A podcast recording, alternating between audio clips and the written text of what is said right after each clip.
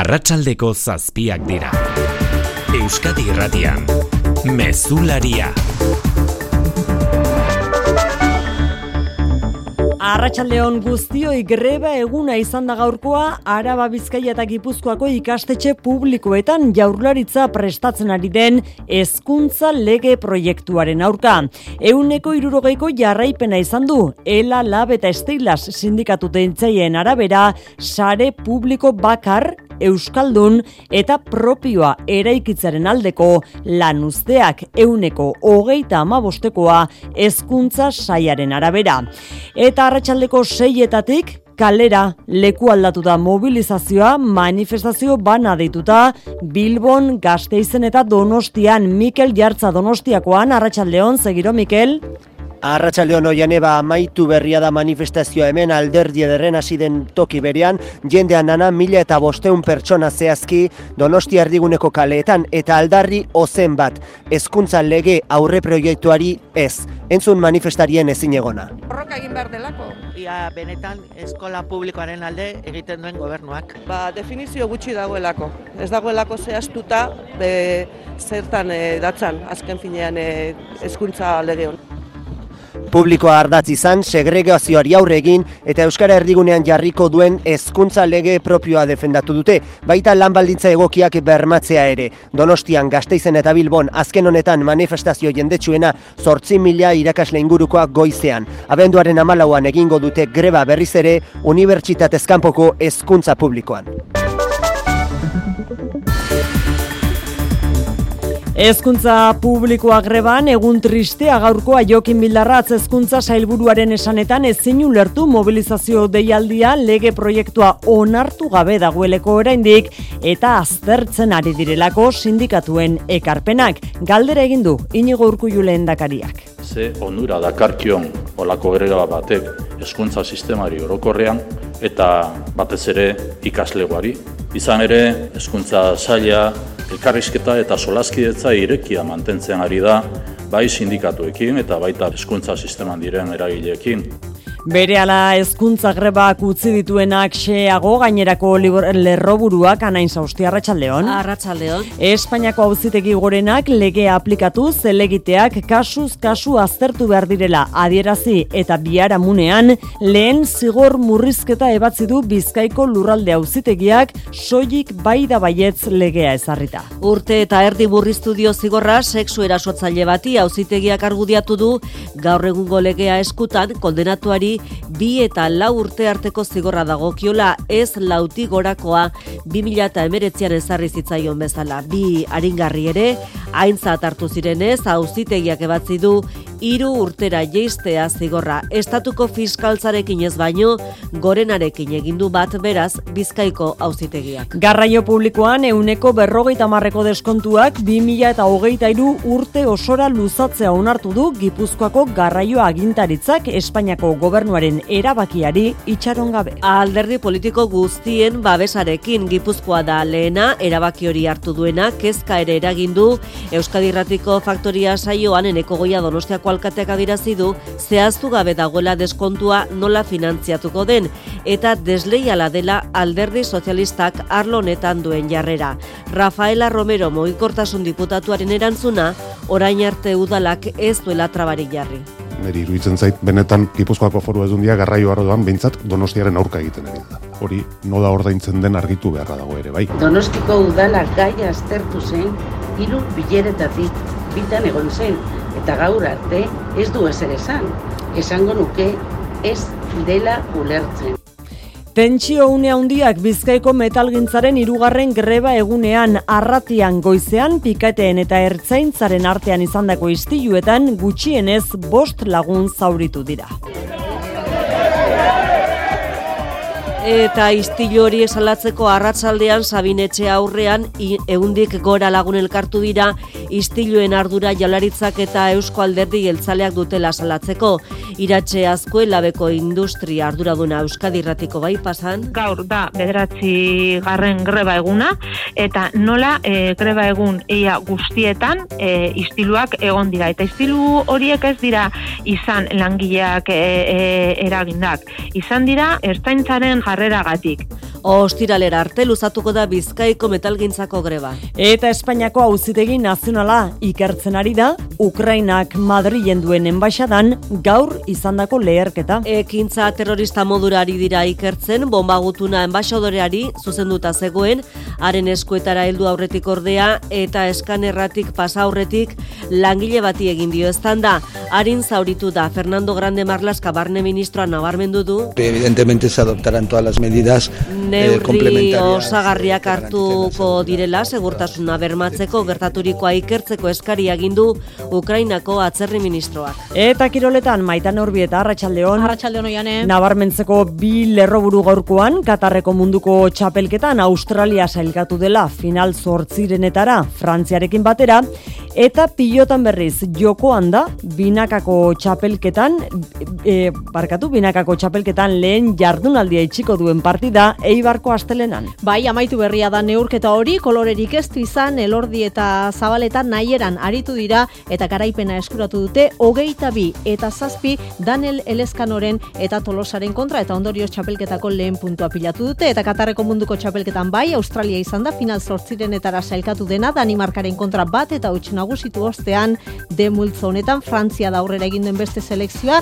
txartela jada bermatuta zuen eta ondorioz Tunisiaren kontra bat eta utx galdu izanak ez du inolako ondoriorik izan. Frantziaren zat, zortzietan beste bi txartel banatuko dira, dena erabakitzeko dago, Polonia, Argentina eta Saudi Arabia, Mexiko arituko dira elkarren kontra, eta astu ezin dugun beste itzordu bat oianez, zortzietan hau ere, Bilbao basketek jokatuko du txapeldunen ligako partida, igokea talde bosniarraren kontra irabazita, final zortzirenetako txartela atzpuntekin ikutuko luke talde bizkaitarra. Laboral kutsak babestuta, eguraldia eta trafikoa. Maialen iza euskalmeten arratsaldeon. Arratxaldeon, iluntzean zerua garbi geratzen denean, temperatura jaitsi egingo da eta nabarmen freskatuko du. Eta bihar arek gehiago oztuko du. Eguna ozetik hasiko dugu eta araba eta nafarako zenbailekutan izotza egin dezake. Maksimoak ere jaitsi egingo dira eta bederatze emabi graduron bueltan geldituko dira. Goizean goiz laino asur daiteke eta kanta hori xurildean goizetik behodi desiente agertuko dira. Gero, arratsaldean odiak ugaritu joango dira. Kostaldean xirimiria utzezakete eta hegoalderan zabalduko dira odeiak. Trafikoan ana, zein da egoera? Ba, honetan ez dago aparteko arazori segurtasun saian esan digutenez. Ordu honetan hasiko da berri zandoaingo bastero kulturgunean Ricardo Arregi kazetaritza sarien banaketa ekitaldia hautagaien artean eta beren bibazuek magazina eta aske bizi dokumentala. Saritunak nortzuk izango diren ikuskizun, ohorezko bi sari ere banatuko dituzte astear den ekitaldi horretan, Elisabete Garmendiaren bata, Euskarazko kazetaritzan egindako ibilbide oparoagatek eta patxi baztarrikaren bestea hain justu Ricardo Arregi sariak sortu eta auspotzeagatik zortzietan espero dugu aurtengo saridunen berri eman alizatea. Arratxaldeko zazpiak eta zortzi minutu ditugu, azaroaren azken eguna dugu gaurkoa, teknikan eta errealizazioan Xanti Gurrutxaga eta Mikel Fonseca. Euskadi Irratian, Mezularia.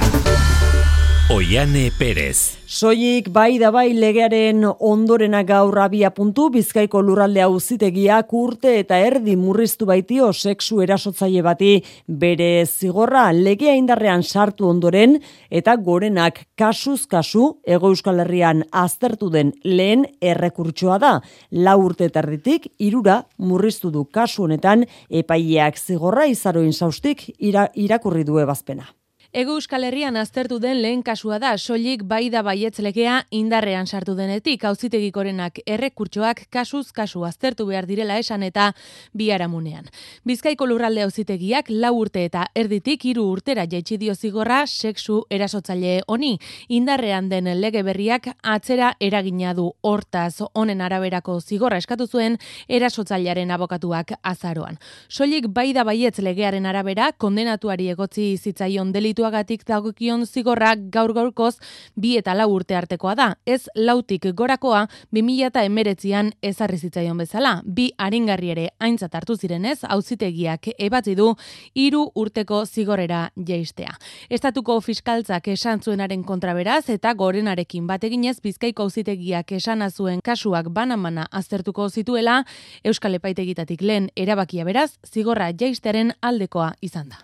Espainiako gobernuak bien bitartean denbora eskatzen jarraitu du gaurkoan gorena entzun ondoren legearekin zer egin erabakitzeko.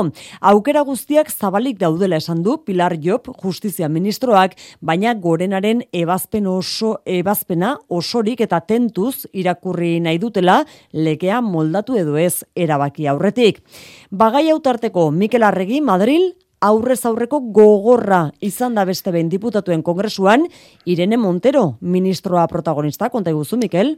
Bai, Arratsaldeon Partidu Popularrak bai bakarrik da bai legearen inguruko galdera egin dio Irene Monterori eta honek Galiziako gobernuaren berdintasun kanpainaren aipamena egin du. Kanpaina honek emakumeen gan jartzen du sexu erasoak jasotzearen ardura, janzkeragatik edo jaigiroan ibiltzeagatik eta horregatik Montero ministroak dio Ustedes promueven la cultura de la violación que ponen Partidu Popularrak bortxaketaren kultura sustatzen duela PPkoek irainka eten dute Monteroren agerraldia eta batet presidenteak ere hitzok lekuzkanpo zeudela ohartarazi dio ministroari. Behin kanpoan kukagamarrak es de máxima gravedad. Alguien así no puede estar Gertatutakoa oso larria dela esan du eta Monterok dimisioa aurkeztu beharko lukeela ganbaran sortutako arrabotxonek alere, bigarren maila baten utzi du bai bakarrik da bai legearen inguruko eztabaida naiz eta Pilar Job justizia ministroak ¿Hay posibilidades de que tenga que cambiar la ley? Vamos a estudiarlo detenidamente. Lehen aldiz, onartu duen gobernua legean aldaketak egiteko prest izan daitekela.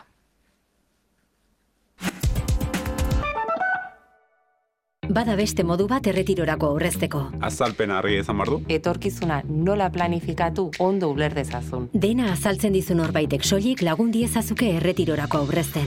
Gure gestoreek adibidez, laboralkutxaren biziaro aurreikuspen planak. Azaldu, ulertu, erabaki. Laboralkutxa, bada beste modu bat. Arte ederren Bilboko museoa aldatzen den bitartean, bere aretoak aste-zaste aldatzen dira. BBKteak, Bildumako ehun artistak baino gehiagok ustekabeko aurrez aurreko iradokitzaileak sortu dituzte. Ez galdu topaketa hauek eta gozatu artista bikainez doako sarrerari esker. Babeslea, BBK. EITBren eskutik. Donostiako kaleetara itzuli behar dugu hezkuntza grebaren arira arratsaldean izan diren manifestazioen berri jasotzera, euneko irurogeiko jarraipena izan du sindikatuen arabera, unibertsitate ezkanpoko hezkuntzan gaurko deitu duten grebak, jaurlaritza alderdi politiko eta eragileekin lantzen ari den hezkuntza lege proposamenaren aurka. Sare publiko bakar bat aldarrikatu dute gaurkoan, lab, ela eta estilasek, Euskalduna eta propioa. Donostiako arratsaldeko manifestazioan izan da Mikel Jartza aurrera Mikel. Aurrera, atxarratxalde hon oiane, aserrea, ezinegona eta aldaketerako gogoa sumatu ditugu jende handanaren artean, hemen donosti ardigunean bildu diren mila eta bosteun lagunen artean. Bai, bai, bai,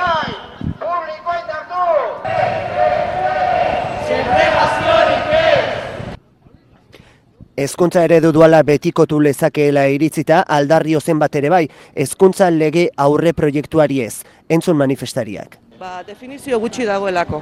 Ez dagoelako zehaztuta be, zertan e, datzan, azken finean e, hezkuntza lege honek. Hemen gaude eskola publikoaren alde gaudelako. Eta nik uste dut, bueno, pues, e, azken bolaran hezkuntza sailaren aldetik edo gobernuaren aldetik dauden e, asmoak e, lege berria, lege berri horrekin eskola publikoaren kontra dihoaztelako. Ba, Euskal Herriko e, etorkizuneko hezkuntza eraiki nahi dugulako hezkuntza sistema eraiki nahi dugulako.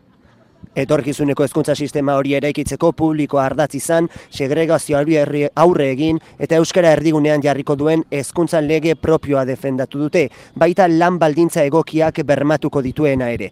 Entzun greba deitu duten Esteilas Ela eta Laben irakurketa. Preventiboa baino eraginkorra izatea espero duela greba honek. Aukerak izan baditugu ere gure ekarpenak eta egiteko, ba entzungor egin zaigu orain arte. Euskal kurrikuluma eta eskuduntza propioak garatzeari buruzari gara ipamena egiten, euskarazko murgiltze ereduari buruzari gara ipamena egiten edo lan baldintzai buruzari gara ipamena egiten. Urrengo aurre proiektua ere ikusiko dugu, irakurriko dugu, komunean jarriko dugu. Hezkuntza sistema duala gainitze bidean jartzen ez badu, gaurko eguna baloratu, mobilizazioak baloratu eta berriro ere beste planteamendu batzuk egingo ditugu. Bigarren greba eguna abenduaren amalauan egingo dute Unibertsitatez kanpoko hezkuntza publikoan. Eusko Jaurlaritzako hezkuntza sailak kaleratutako azken datuaren arabera, irakasleen euneko hogeita amaboskumabik egin dute bat grebarekin. Elkarrizketaren bidea aldarrikatu eta gaurkoa hezkuntzaren zat egun tristea dela esan du Jokin Bildarratz sailburuak. Lehen dakariaren zat, huelga honek ez dio inolako mesederik egiten hezkuntza sistemari asunarozena.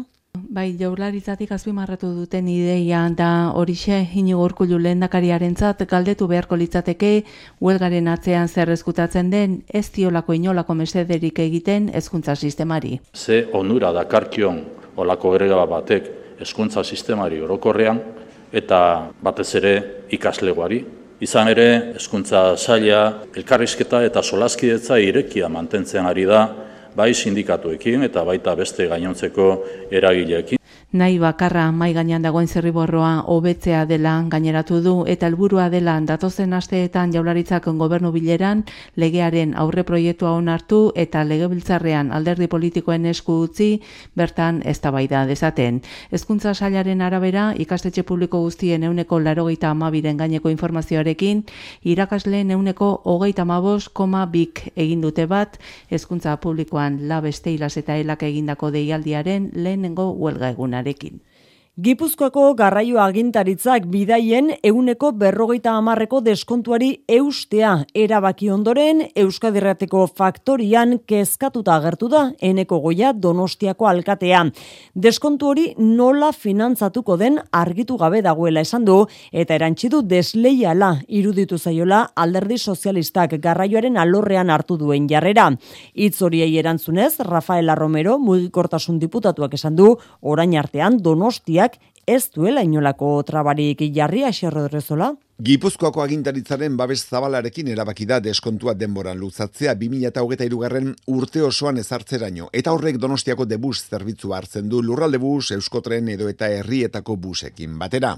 Eneko goia oso kritiko aritu da erabakiarekin diruan nondik aterako denez delako zehaztu eta Donostiari 10 milioi euroko gastua eragin liezaiokeelako. Ardura gabe hartutako erabakia izan da bere ustez eta Partidu Sozialista eta zehatzago aldundiko mugikortasun departamentuak gogor kritikatu ditu alkateak. Iruitzen zait, erabat desdeia dizaten ari da, e, hauzi honetan, eta ez da berria, niri iruditzen zait, benetan Gipuzkoako foru edundia garraio arrodoan, behintzat donostiaren aurka egiten ari da. Rafaela Romero mugikortasun diputatuak goiaren hitzei erantzun dia. Esaten ari da Eusko Jaularitza, foru aldundia eta Gipuzkoako amar bat udal arduragabeak izan direla, donostiko udala gaia aztertu zen, hiru bileretatik bitan egon zen, eta gaur arte ez du ezer esan.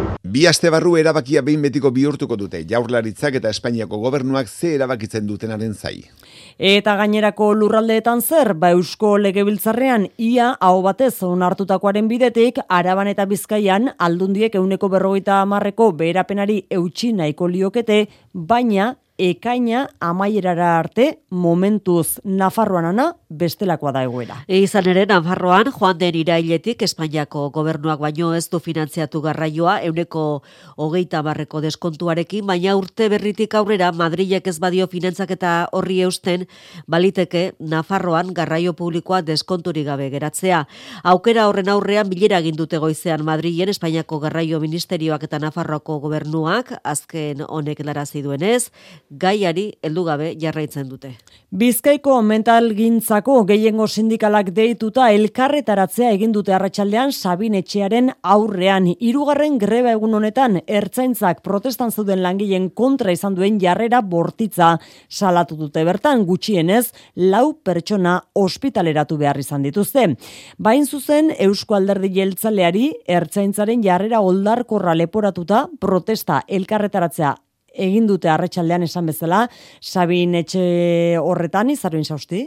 Hirugarren greba eguna tentsio handikoa izan da Bizkaiko metalgintzan basaurin egin dute manifestazio nagusia baina goizean goizetik arratiako enpresetan piketeak egin dituzte.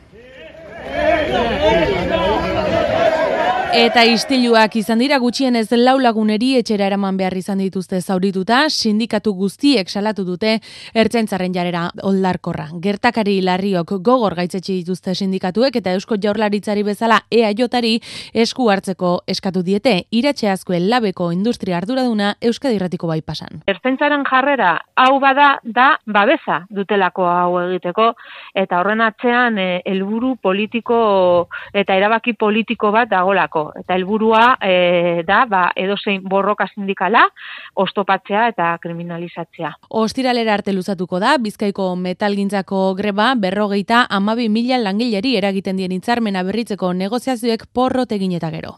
Arabako eta Gipuzkoako ehunka suhiltzaileek beren aserrea eta protesta azaldu dituzte berriz Gasteizen egin duten elkarretaratzean. Eun da malau lanpostu betetzeko posaketan irregulartasunak gertatu direla salatzen dute, izan ere lehen aldiz, Arkautiko Akademia arduratu da, suhiltzaileen proba bateratua egiteaz, baina lau e, autagaitik batek bakarrik gainditu du. Suhiltzaileen aburuz edo iritziz arkautik erabilitako eredua ez da egokia bide batez iluntasunez eta utzikeriaz jokatu izan leporatzen diete Arabako eta Gipuzkoako aldundiei. Hasieratik ilantasunean murgildutako EPA izan da. Deialdiko oinarriak langileen ordezkaritzarekin koltsutatu ez izana da horren argibiderik garbiena. Administrazioak eunen funtzioak guzti iluna eta opakoa den erakunde baten esku utzi dituzte. Utzikeriaz jokatu dute eta horregatik ardura eske gatoz. Eta ekonomia datuak ere albiste gaurkoan, amazazpi hilebetetan lehen aldiz, inflazioa jeitxe eginda azaroan eurogunean iazko ekainan hasi zen inflazioa etengabe igotzen eta urrian jozuen goia. Eureko amarko maseikoa izan zen pasaden hilean euroguneko KPIa eta azaroan euneko amarera apaldu da.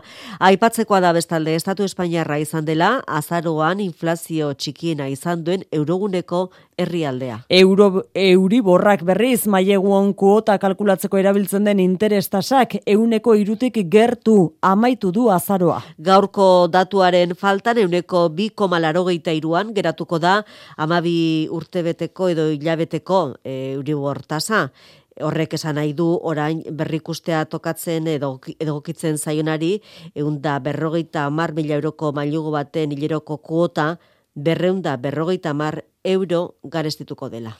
Etxe bizitzarako eskubidea eskuragarriago izateko helburuarekin etxe bizitzaren aldeko Euskadiko itun soziala sinatu dute arloko ia laurogeita mar erakunde publiko eta pribatuk. Besteak beste Eusko Jaurlaritzak eudelek edo zenbait banketxek konpromiso partekatu hartu dute herritar guztiek etxe bizitza duin eta egokia izan dezaten. Sinatutakoaren arabera datozen ama bosturteotan alokairuko etxe bizitza parkea berrogeita mar milara iriste aurrikusten dute eta etxe bizitza guztien euneko amabira iristea babes publikoa dutenak Luiseron. Kutsabank, Laboral Kutsa, CaixaBank, Eudel, UGT Sindikatua edo eta hainbate gizarte elkarte etxe bizitza kooperatiba, enpresa pribatu, elkargo profesional eta herri erakunde dira Eusko Jorlaritzak bultzatutako etxe bizitzaren aldeko itun soziala sinatu duten larogita zortzi erakunderen artean. Guztio kados, 2000 eta hogeita garren urtea bukatu aurretik ez bizitzarako eskubidea benetan bermatzeko helburu zehatzak lortze aldera. Nabarmen, alokairu eskuragarrien eskaintza publikoa handitzean berrogeita mar mila etxe bizitzako parkera iritsi arte. Orain arte egindakoa nahikoa estela izan aitortu du Iñaki Arriola etxe bizitza sailburuak. Azken amarkadan, Euskal Erakundeok bikustu dugu alokairuko etxe bizitza babestuen parkea. Hogeita mila etxe bizitza inguru itxugu gaur. Kopuru handia da, baina aldi berean eskaza da gizartearen biharrei erantzuteko. Etxe bizitzaren aldeko itun sozialean biltzen da eraberean, etxe bizitza guztien eguneko amabira igotzea babes publiko iraunkorrekoen parkea. Eta urtero eraikinen eguneko iru zahar berritzea, guztien artean irutik bat berritzea. Irureunda berrogeita mar mila etxe bizitza inguru guztira. Elburuok lortzeko etxe bizitza arloan gastu publikoa barne produktu gordinaren eguneko bat terdi ingurura. Eta bergai amaitzeko inbertsio pribatua euneko bostera iristea aurre ikusten da. Ez da ustekabekorik izan berriz eta Kutxabankeko administrazio kontseiluak aho batez izendatu du Antion Arriola Boneta bankuko presidente Gregorio Villalabeitiaren ordez. Izendapena ofizial egin ostean Arriolak adierazi du Kutxabankek edorkizun oparoa izango duela bere sustraiei eutxita. Eta Eusko Legebiltzarrean urrats bat gehiago emandu gaur inklusiorako eta dirusarrerak bermatzeko Euskal Sistemaren lege proiektuak lan eta enplegu batzordean onartu da eta urtea bukatu baino lehen osoko bilkuran bozkatuko dute zurin etxe berria. Hiru berritasun nagusi dakartza lege proiektuak batetik zenbatekoak euneko amar inguru aziko dira gutxieneko prestazioa hortaz, aurrerantzean sortzireun eta hiru eurokoa izango da.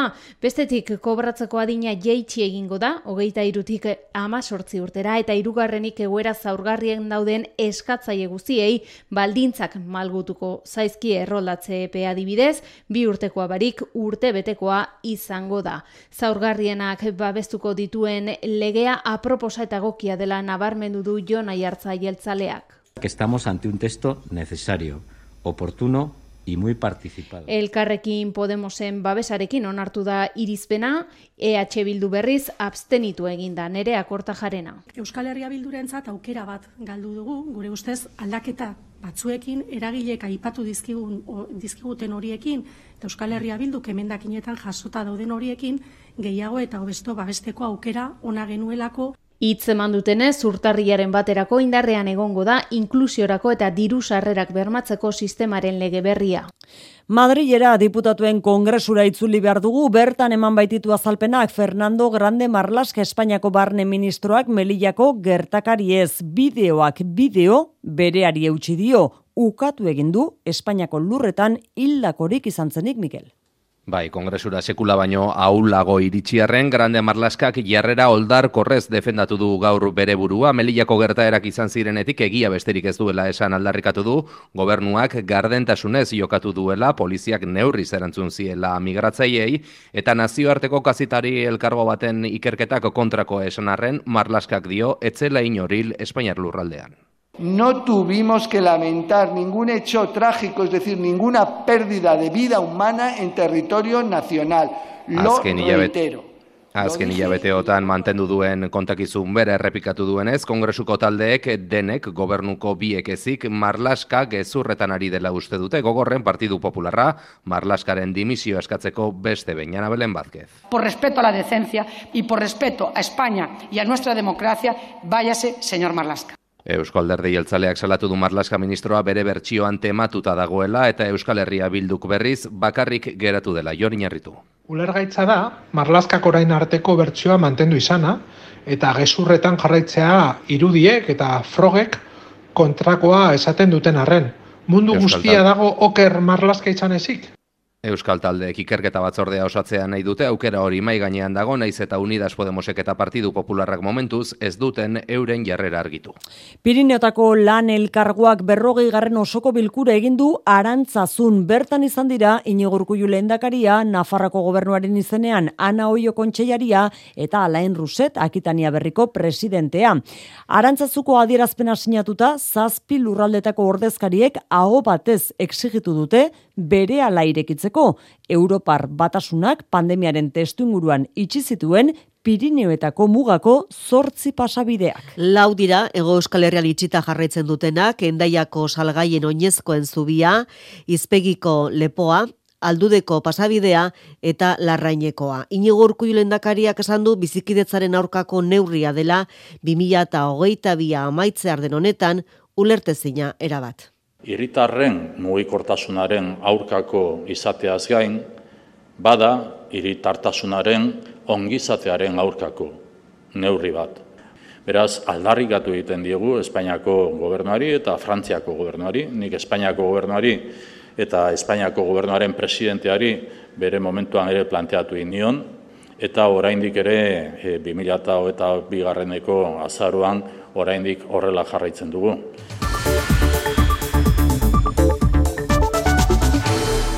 Madrien leherketa bat izan da Ukrainak bertan duen enbaixadan segurtasun langile bat harin zauritu da enbaixadorari bidalitako gutun bat lehertu ostean. Auzitegi nazionala ustezko terrorismo delitu bat ari da ikertzen landerra izagirre. Eskanerretik pasa aurretik segurtasun langile batek hartu du eskutan gutuna, seri Pojoreltzev Ukrainako enbaixadorearen izenean jaso dute, baina bidaltzailearen daturik gabe horrek piztu ditu susmoak eta segurtasun langile batek eraikinetik lorategira atera du gutuna. Irekitzera joan denunean klik bat entzun eta askatzea erabaki du eskutan lerre zitzaion. Atzamar batean zauri harinak izan ditu eta bere kabuz joan da oinez gertueneko erietxe batera naziotasun Ukrainarra duen langile hau. Polizia Nazionala ustezko terrorismo delitu moduan hasi gertaera ikertzen eta Auzitegi Nazionalak bide beretik ireki du auzi bidea. Jose Manuel Alvarez Espainiako atzerri ministroak bere babesa eta elkartasuna adierazi dizkio Dimitri Kuleba Ukrainako diplomazia buruari. Txinan laurogeita amasei urterekin hilda, Jan Zemin presidente hoia laurogeita amargarren amarkadan munduko merkatuan sartu zuen Txina, herrialde honen garapen ekonomikoa. Bultzatu eta eriotza baten berri, etxean, gertuago, Laurogeita amabi urterekin jake sabe berri hilbaita eritasun luze baten ondotik iragan mendeko bigarren erdialdean, enbatarekin, Ipar Euskal Herrian abertzaletasuna bultzatu zuen politikari gizon ezaguna, kazetaria eta miarritzen kultur politikaren arduraduna. Amarkadetan lan itzela egin zuen. Atal horretan esan bezala laurogeita amabi urterekin hilda jakes abe berri.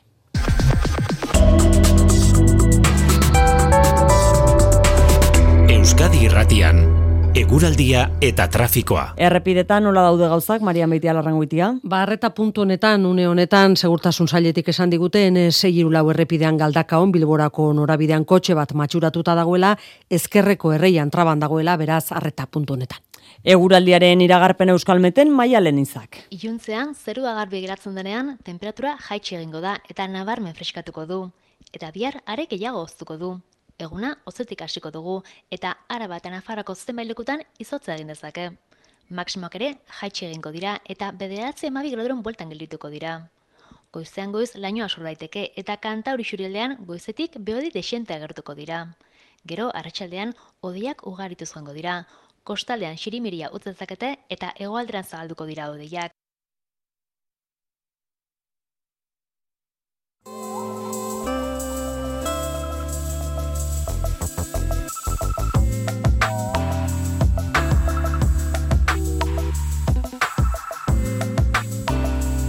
Gertuko albistetara etorrita Nafarroan joan den ia amabos mila hektariak iskali zituzten sute historikoen ondotik, foru gobernuak eguneratu egin du infona zuten aurkako larrialdi plana. Bertan, zute arrisko handia duten laurogeita bost udalerri identifikatu dira eta zuteetatik babesteko plan propioak landu beharko dituzte helieraso. Larogeita bost udalek plan propioa landu beharko dute eta beste berrogeita bost udalerriri gomendi hori bere egin die foru gobernuak. Udalek zehaztu beharko dituzte arrisko handiko guneak, sugarretatik babesteko tokiak, herritarrekiko komunikazio protokoloak, evakuazio bideak eta kultura ondarea babesteko balia bideak.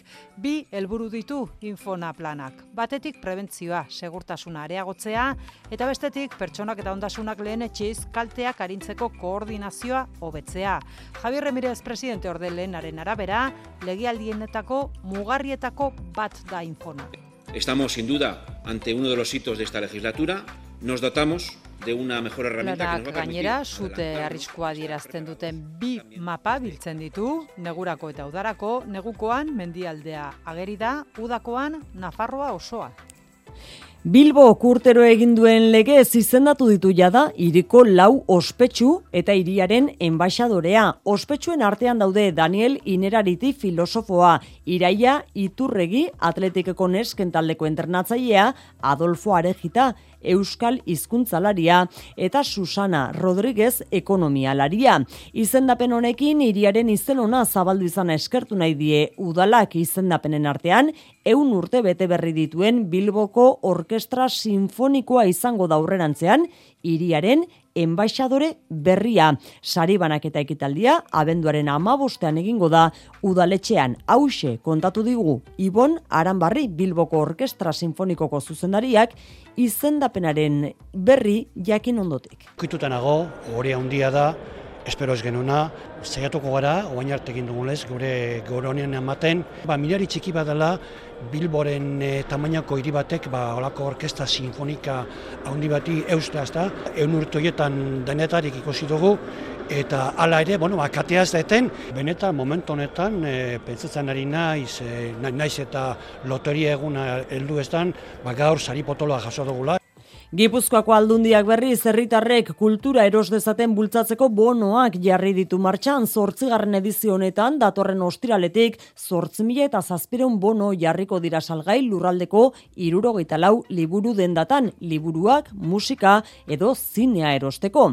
Guztira laurogei mila euro jarriko ditu foru erakundeak eta erosleak hogei euroko erosketa egiterakoan zortzi euroko laguntza izango du. Gaztereraz edo atzerriko hizkuntzatan dagoen materiala erosteko amabi eurokoa izango da laguntza hori euskaraz denean urtarria amaiera arteko epea izango da erosketa egiteko. Eta Ipar Euskal Herriko lau laborari epaitu dituzte Baiona e, Baionan hegoaldean abere botikak erosteagatik. 2021 bat garren urtean egindako polizia operazio batean atzeman zizkieten antibiotiko horiek zein da kasua Donilizeaga?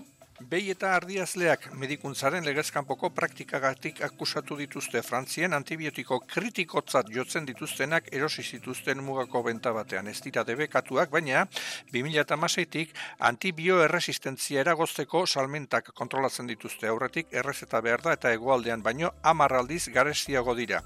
Azleek onartu dute egindakoa, animalien onerako eta eskutatu gabe alan portu.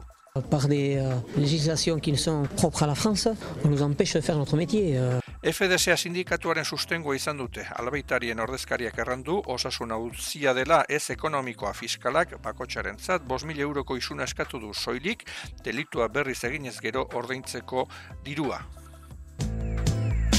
Kultura leioa.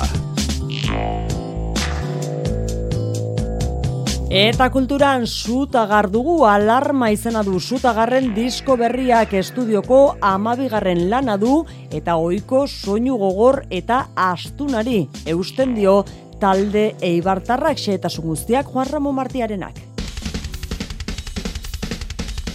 Bederatzi urte igaro dira sutagarrek bizirik gaude diskoa argitaratu zuenetik. Orain arte estudioko azken aurreko diskoa zen ohiko jebi kutsuko lana. Bederatzi urteko tarte honetan maitasunari pasioa lan argitaratu zuten 2006an kantu lasai eta harinagoek osatuta. Zutagarreko kidek diote, astapenetara itzuli nahi izan dutela lan honekin, Xabi Bastida kitar jolea. Beti dizia guztizia daki gure esentzia, baina igual zeiatu gara gaurko taldieri gehiago behiatu jarrian, ba, bai hartu referentzia, ba, gure hasierako eragina sortzen ziguten taldetan eta zergaitik ez ba, gure eraginen pean saiatzen diskataratzen, ez? Jaiotze bati bat berriro atratzea ezin izango zen, ba, bueno. baina bueno, bai saiatu gara esentzia hori bilatzen. Askotan aldaketan hitzak evoluzioaren sinonimotzat jotzen dira musika munduan zutagarrek ez du alakorik behar eroso sentitzen direlako ohiko estilo eta eraginen pean. Kanten hitzekin antzera gertatzen da taldeak kezkatzen dituen gaiak dira. Diskonetan besteak beste, Euskara, abertzaletasuna, memoria historikoa eta pandemia garaiko egoera berezia.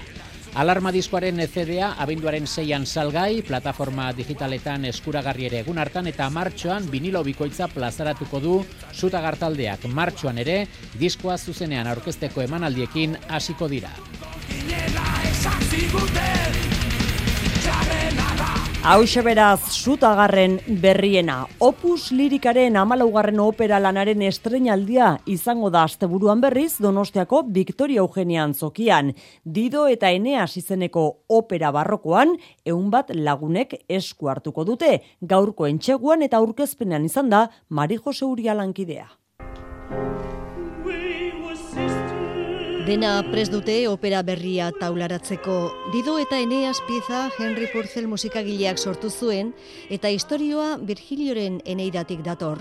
Opera barroko seinalatua dela nabarmendu du Ainoa Garmendia Opus Lirikako zuzendari artistikoak. Ez da igual ba, trabiata bat bezala hain ezaguna ez da, baino da da perla bat, e, musika aldetik, historia oso dramatikoa da, karo, opera barrokoa da ez, eta ez dia beste ezagutzen opera hauek, baino pena merezidun opera bat da benetan. Kartagoko erregina da dido eta Eneas Berriz buruzagi troianoa. Lucia Gomez mezzosopranoak eta Julen Garzia baritonoak egingo dute pertsona jauen lana.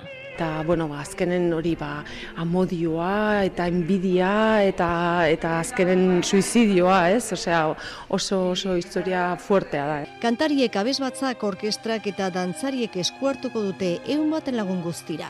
Ba, estenatokian egun bat pertsona totalen azkenen, bai, goran da beran da atzen eta alde guztitan e, azkenen jende asko juntatzen da, opera guztitan bezala, ez? Hori da, operan e, gauza hori da, ba, jende pilo batek hartu behar duela parte, ez? Dantza daukago gainea, e, hori guretzat beti gozada bat izaten da, ez? Opera lanak aurrera ateratzeko laguntzak ere mugatuak direla esan dute.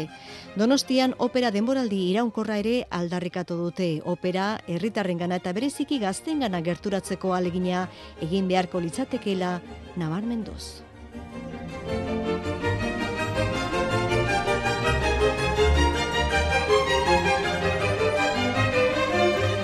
Zortziako hogei gutxi ditugu, kirol albisteak jaso behar ditugu orain mezularian maitane urbietaren eskutik, maitane gaurkoan futbol mundiala eta pilota kontuak nagusi. Bai, eta baita saskibaloia ere.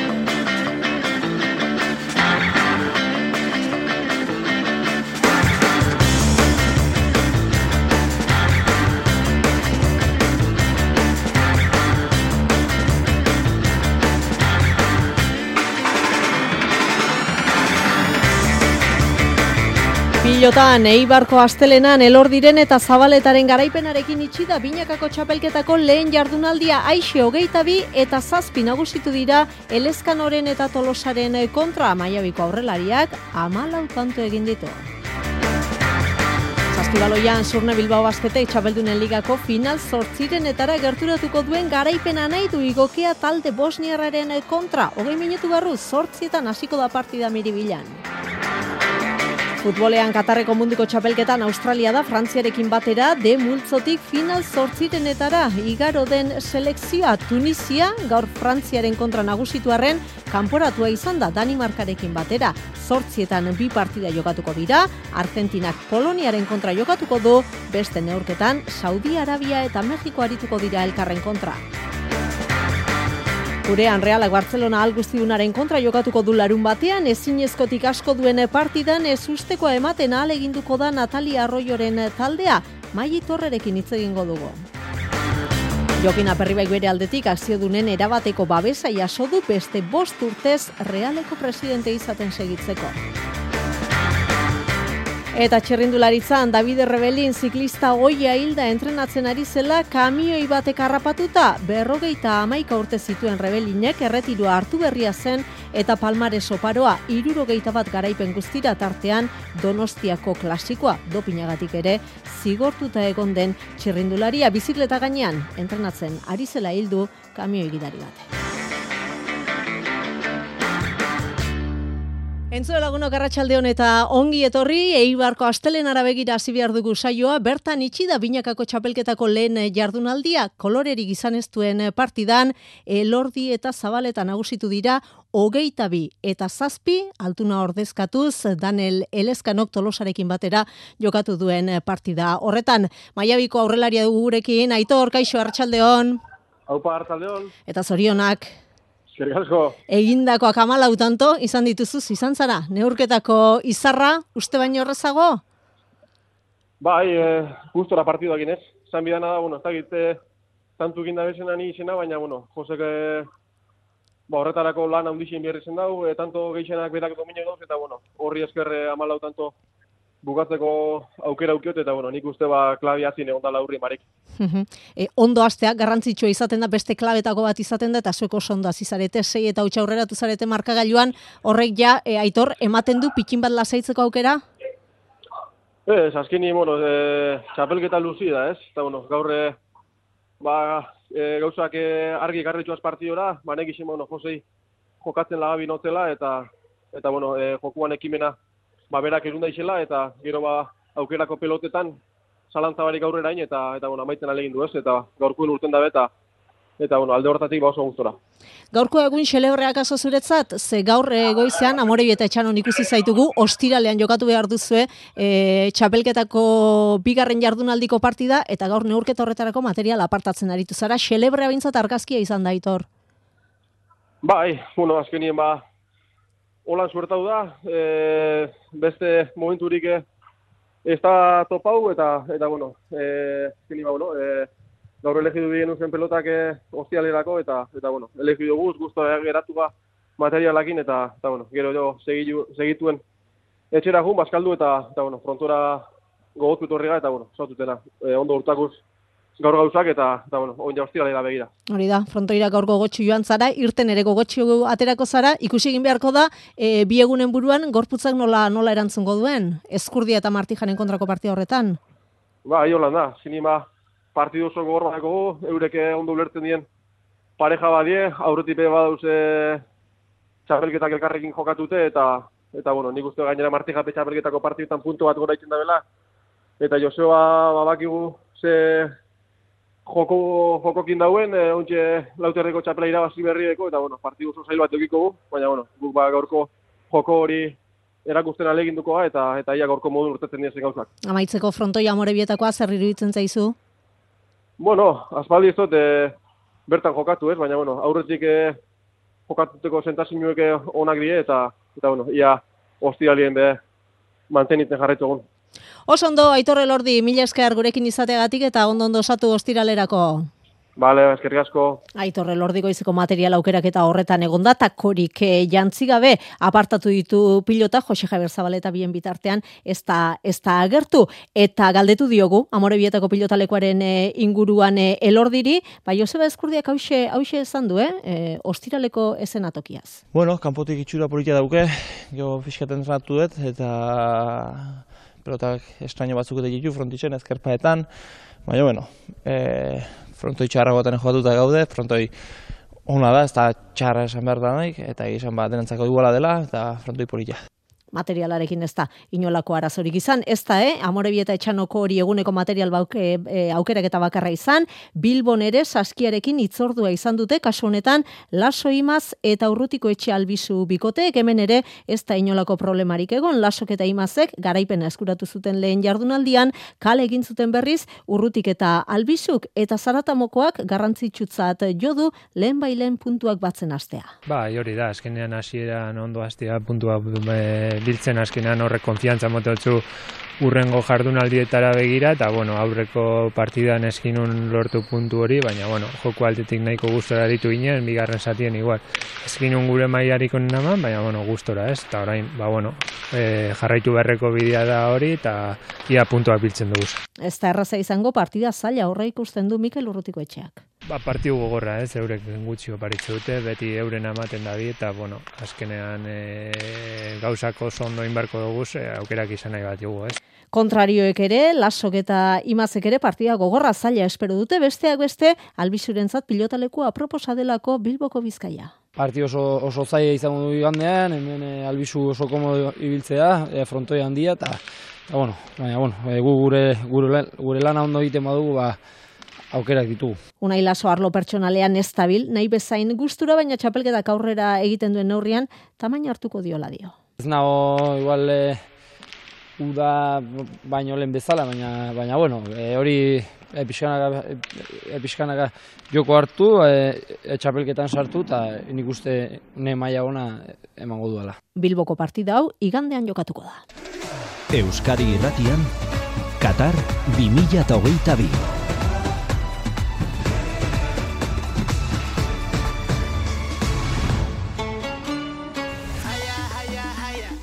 Australiak lortu du demultzoan final sortzirenetarako txartela, bigarren txartela lehena Frantziak zuen bermatuta, eta Australiarrek Danimarka mendean hartuta eman dute sustekoa, bat eta hauts nagusituta garaipen horrekin, playoffetarako zelkatu da, azkenekoz 2006an jokatu zituen final sortzirenak Australiak. Beste partidan Frantziak galdu egin du, bat eta hauts Tunisiaren kontra, berrogeita mezortzigarren minutuan aurreratu dira markagailuan Tunisiarrek, baina garaipenak ez di, zelkatzeko balio izan Griezmannek luzapenean berdindu du neurketa baina barrak faltagatik bere gola baliori gabe utzi du. Gaur zemultzoko beste bi partida jokatuko dira, zortzietan izango dira biak, Saudi Arabia Mexiko eta Polonia Argentina. Polonia da multzoko lidera lau punturekin, hiru ditu Argentinak bigarren postuan Saudi Arabiarekin berdinduta eta Mexikok puntu bakarra du. Ez zerreztago erabakita multzo honetan eta ondorioz tentsio handiko partida espero du Asier Santana gure adituak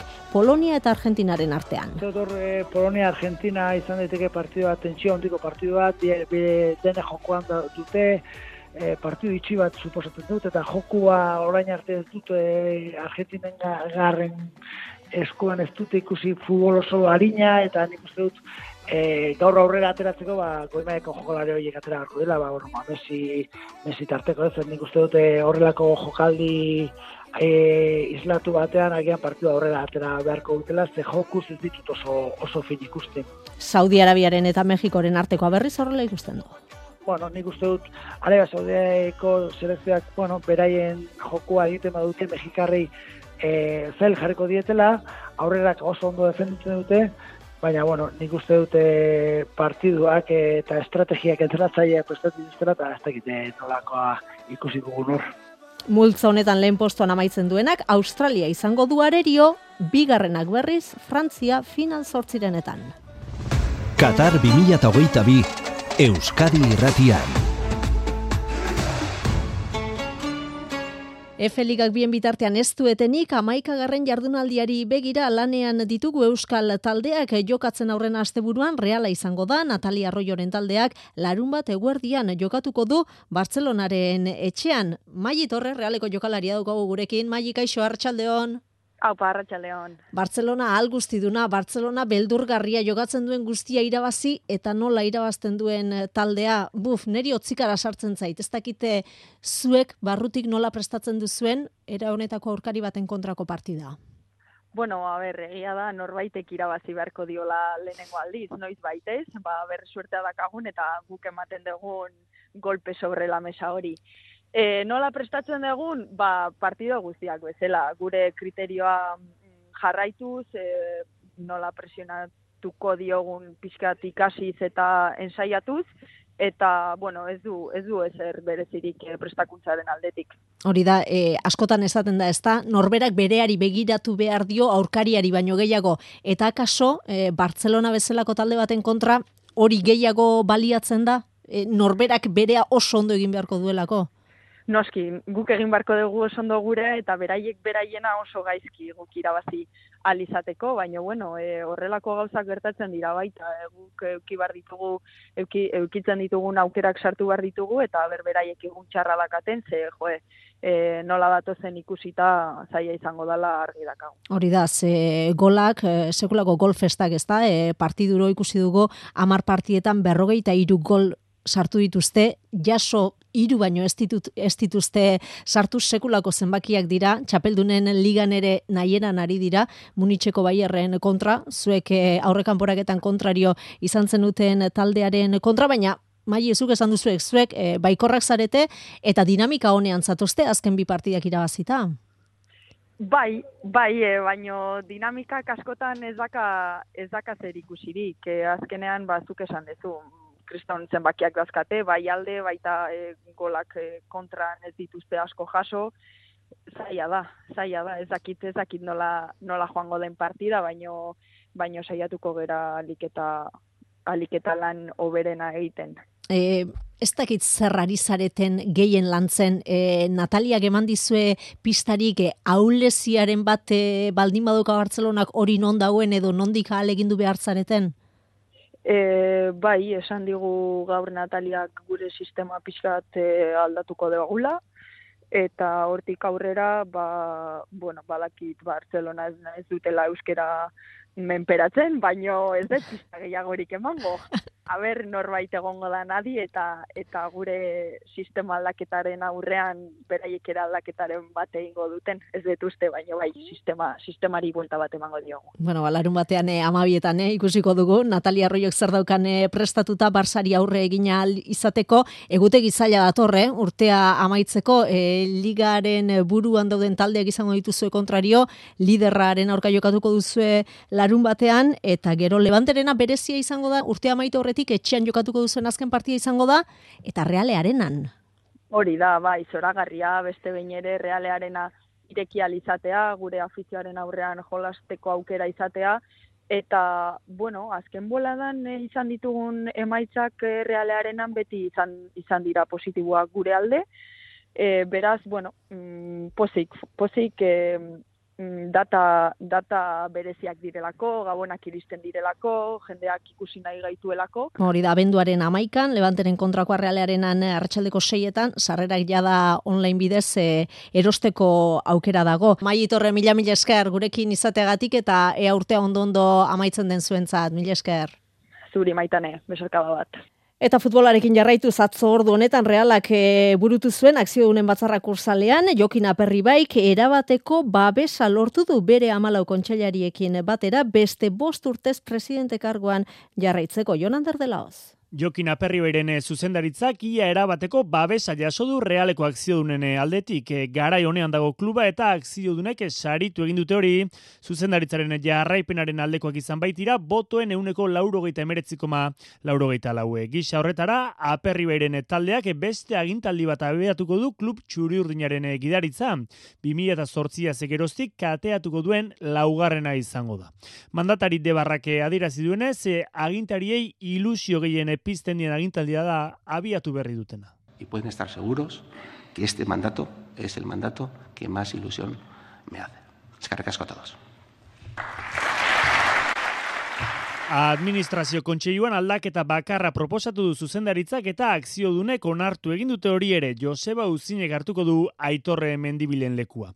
Azken horreke amala urte egin ditu klubean aperri beiren orain arteko aldi guztia alegia eta arlo ekonomikoan ere indartsu dago kluba eun eta hogeita zortzi milioi euroko aurrekontu onartu dute batzarrean ere aranburu kontseiluko kidea. Zentzu honetan garrantzitsua da esatea aurrekontu hau 2022ko ustailaren hogeita marrera eginda dagoela. Hortaz, ez ditu data horretatik aurrera gertatutako operazioak jasotzen. Ez du isaken salmenta jasotzen, ez da ere, adibidez, sadiken erosketa jasotzen. Gainera, klube txuri urdinak irurogeita maika milioi euroko ondare garbi aurkeztu diakzio dunei eta horrez gaine zubietako instalakuntzen berritzea kokatu dute agintaldirako proiektu nagusinen artean. Hogeita mar milioi euro pasa bideratuko dituzte horretarako. Kirolarloan errealeko bitalde nagusiek kopa bana irabazi dute iragan, iragan berri den agintaldian eta gizonezkoen bigarren taldeak bigarren mailan ere jokatu du sasoi batez. Aperri beren esanetan ordea, ederrena etortzek egon liteke azken urteetako belaunaldien oinordekoak tankera berekoak badira. Realeko presidenteak hori esana zamaitu zuen bere hitzartzea. Eta saskibaloian dena prest miribilan txapeldunen ligako laugarren neurketa hartzeko surne Bilbao basketek igokea talde bosniarraren kontra jokatuko du. Neurketa garrantzitsua da bizkaitarrentzat gaur irabaziz gero esku eskura izango baitute final zortzirenetarako txartela. Izan ere Ponsarnauren taldeak orain arte jokatutako hiru partidak irabazi ditu. Eta lehen postu horrek zuzenean ematen du ba final zortzirenak jokatzeko aukera. Bigarren edo hirugarren amaituz gero kanporak eta jokatu beharko beharko luke amasei honenen artean zelkatzeko gaurko kontrarioa, igokea garaipen bakarra eskuratuta dago momentuz. Eta kaso bazkoniak bi Euroligako partia jokatuko du, sortzi terdietan, buesarenan Olimpia Milanoren kontrarituko da. Talde italiarra selkapeneko azkena da, hiru garaipen eta zazpi porroteko balantzearekin, baina hiru partidak etxetik urrun irabazi ditu eta horretan egin du azpimarra gaur peñarroia entrenatzaileak sedekerkiz zalantza da egun hauetan ez baitu entrenatu eta bihar gogoratu emakumezkoen ligan jardunaldia dugula zazpiterdietan idekak ensino hartuko du, malosten sortzietan lointek Gernika Bizkaiak perfumeria sabedina e, abenidari egingo dio aurre eta ordu berean arazkik uni gironaren kantxan jokatu beharko du. Eta azken txampa honetan eh, txirrindularitzari ere tartea egin nahi diogu, albiste beltza jaso dugu gaurre errepidetik, Davide Rebelin, eh, ziklista oia hilbaita, entrenatzen ari zela kamioi batek. Harrapatuta ba, e, berrogeita amaika orte zituen rebelinek eta orain gutxi hartu zuen erretirua bere palmaresa oparoa da guztira irurogeita bat garaipen ditu eskuratuta eta gurean klasikoa, donostiako klasikoa irabazi zuen mila bederatzireun da larogeita amazazpian itzulian ere bi etapa irabazitakoa da bi mila eta batean beste lorpen batzuren artean, hiru flash balon irabazia baititu, Lies Baston Lies 2004an baita Amstel Gold Race edota Paris e, Niza ere munduko azpitxapeldun izandakoa dopinagatik ere zigortuta egon den txirrindularia esan bezala berrogeita amaika urterekin David Rebelin hilda entrenatzen ari zela kamioi batek jo ostean. Renko ebenepoelek bestalde argitu du turrean ez, giroan hartuko duela parte datorren urtean horrek esan nahi du, ez dela Bilboko irtera puntu horretan izango datorren urteko ekitaldian Bilbo nasi eta hoi bezala Parisen amaituko da 2023ko turra, baina ez da gauza bera gertatuko 2024ko ekitaldiarekin. Gogoratu 2024an Parisen Olimpiar Jokoak jokatuko direla, ba horrek eragina izango du Frantziako turrean eta ba Elizio zelaietan e, amaitu ordez 2024ko Frantziako turra Nizan amaituko da, horixe izan da gaur Frantziatik iritsi zaigun eh, albistea. Iritsi garagu zortzietara, kirol kontu gehiago, gaueko amaiketan izango duzu hemen Euskal Herratian.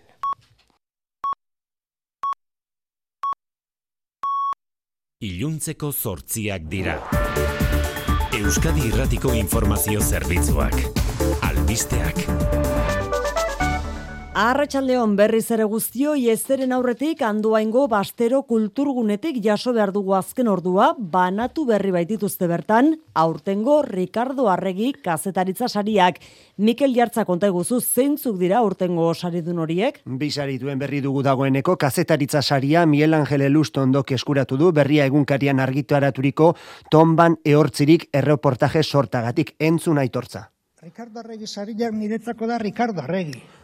Uniotan bertan jasotako azalpena da, ez ustean eta espero gabe irugarren ez e, aurkeztutako honetan jaso dusaria, komunikazio saria berriz, enpresabidea.eus webgune berriaren zat izan da, ekonomia gaiei eskenitako webgunearen zat, maite reizabal komunikazio ardura du. Diruaren hizkuntza gaztelera izan da tradizioz eta oraindik ere hala da.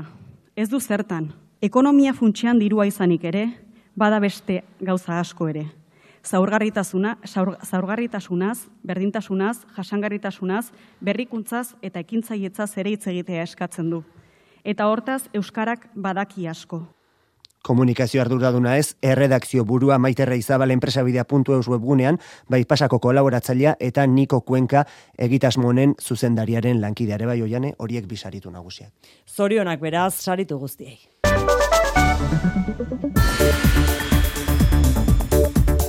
Horixe handoa indik jaso dugun berriena, gainerakoan, anain zauzti, arratxaldeon. Arratxaldeon. Euneko irurogeian zenbatu dute, ELA, LAB eta Esteila sindikatuek hezkuntza publikoan gaurko deitu duten grebaren jarraipena manifestazioak egin dituzte arratsaldean Bilbon, Gasteizen eta Donostian, jaurlaritza prestatzen ari den hezkuntza lege proiektuaren aurka. Sare publiko bakar bat, Euskalduna eta propioa aldarrikatzeko.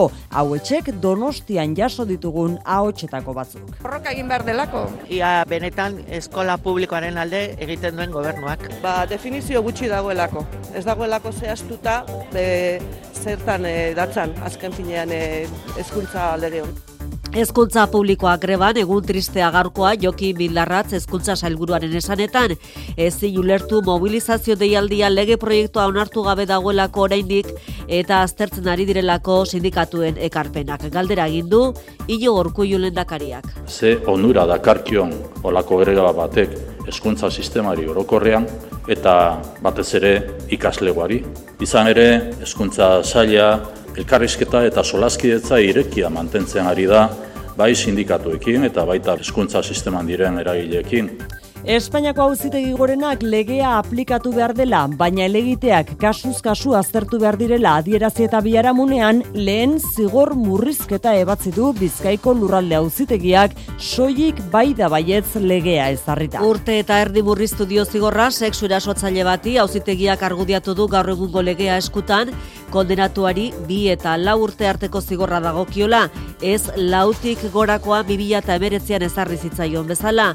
Bi haringarri ere aintzat hartu zirenez, auzitegiak ebatzi du hiru urtera jeistea zigorra. Estatuko fiskaltzarekin ez baino, gorenarekin egindu bat, beraz, bizkaiko auzitegiak. Tentsio une handiak bizkaiko metalgintzaren hirugarren greba egun honetan arratian goizean pikateen eta ertzaintzaren artean izandako istiluetan gutxienez bost lagun zauritu dira. Eta istilu hori esalatzeko arratsaldean Sabinetxean aurrean endigora lagun elkartu dira istiluen ardura. Jaularitzak eta esko alderdi jeltzaleak dutela salatzeko.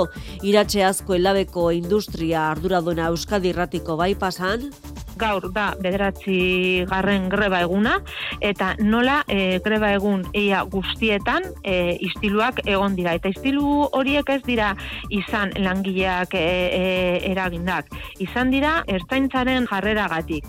Ostiralera arte luzatuko da Bizkaiko mentalgintzako greba. Eta Ukrainak Madrilen duen enbaixadan gaur izandako leherketa aztertzen ari da, ikertzen ari da Espainiako auzitegi nazionala ekintza terrorista modura ari dira ikertzen, bomba gutuna enbaixadoreari zuzenduta zegoen, haren eskuetara heldu aurretik ordea, eskanerretik pasa aurretik langile bati egin dio estanda eskuetan, harin zauritu da. Ana errepidetan zein da egoera. Ba, trafikoan eragozpen bakarra honetan leioan, avanzadan bizkaia seiru zazpi errepidean, ibilgailu bat matxuratuta dago, getxorako bidean, eta bestelan gogoratu behar ditugu errepidetan gaur izandako bi istripu larri. Goizean, bermeon, irigunean izandako ez beharrean irurogeita emezortzi urteko emakume bat hilda, atzerako martxa egiten ari zen furgoneta batek harrapatuta. Eta kantabrian berriz arratsaldeko lehen orduan, Portugaleteko larogeita sei urtekoa zendu da azortzian, anero parean izan duen istripuan, kotxea iraulita hilda. Eguraldiari dagokionez gaua oskarbi eta horrek ekarreko duen hotza dugu aurrikuspena maialen iza euskalmet. Iuntzean, zeru agarbi geratzen denean, temperatura jaitxe egingo da eta nabarmen freskatuko du. Eta bihar are gehiago oztuko du. Eguna, ozetik hasiko dugu eta ara eta nafarako zenbailekutan izotza egin dezake. Maksimoak ere jaitsi egingo dira eta bederatze emabi graduron bueltan geldituko dira. Goizean goiz lainoa sor daiteke eta kanta hori xurildean goizetik behodi desiente agertuko dira. Gero, arratsaldean odiak ugaritu zuango dira. Kostaldean xirimiria utzezakete eta egoalderan zabalduko dira odiak. Besterik ez gure aldetik, abenduarekin batera itzuliko da bihar mezularia. Ondo izan, bihar arte. EITB zure komunikazio taldea.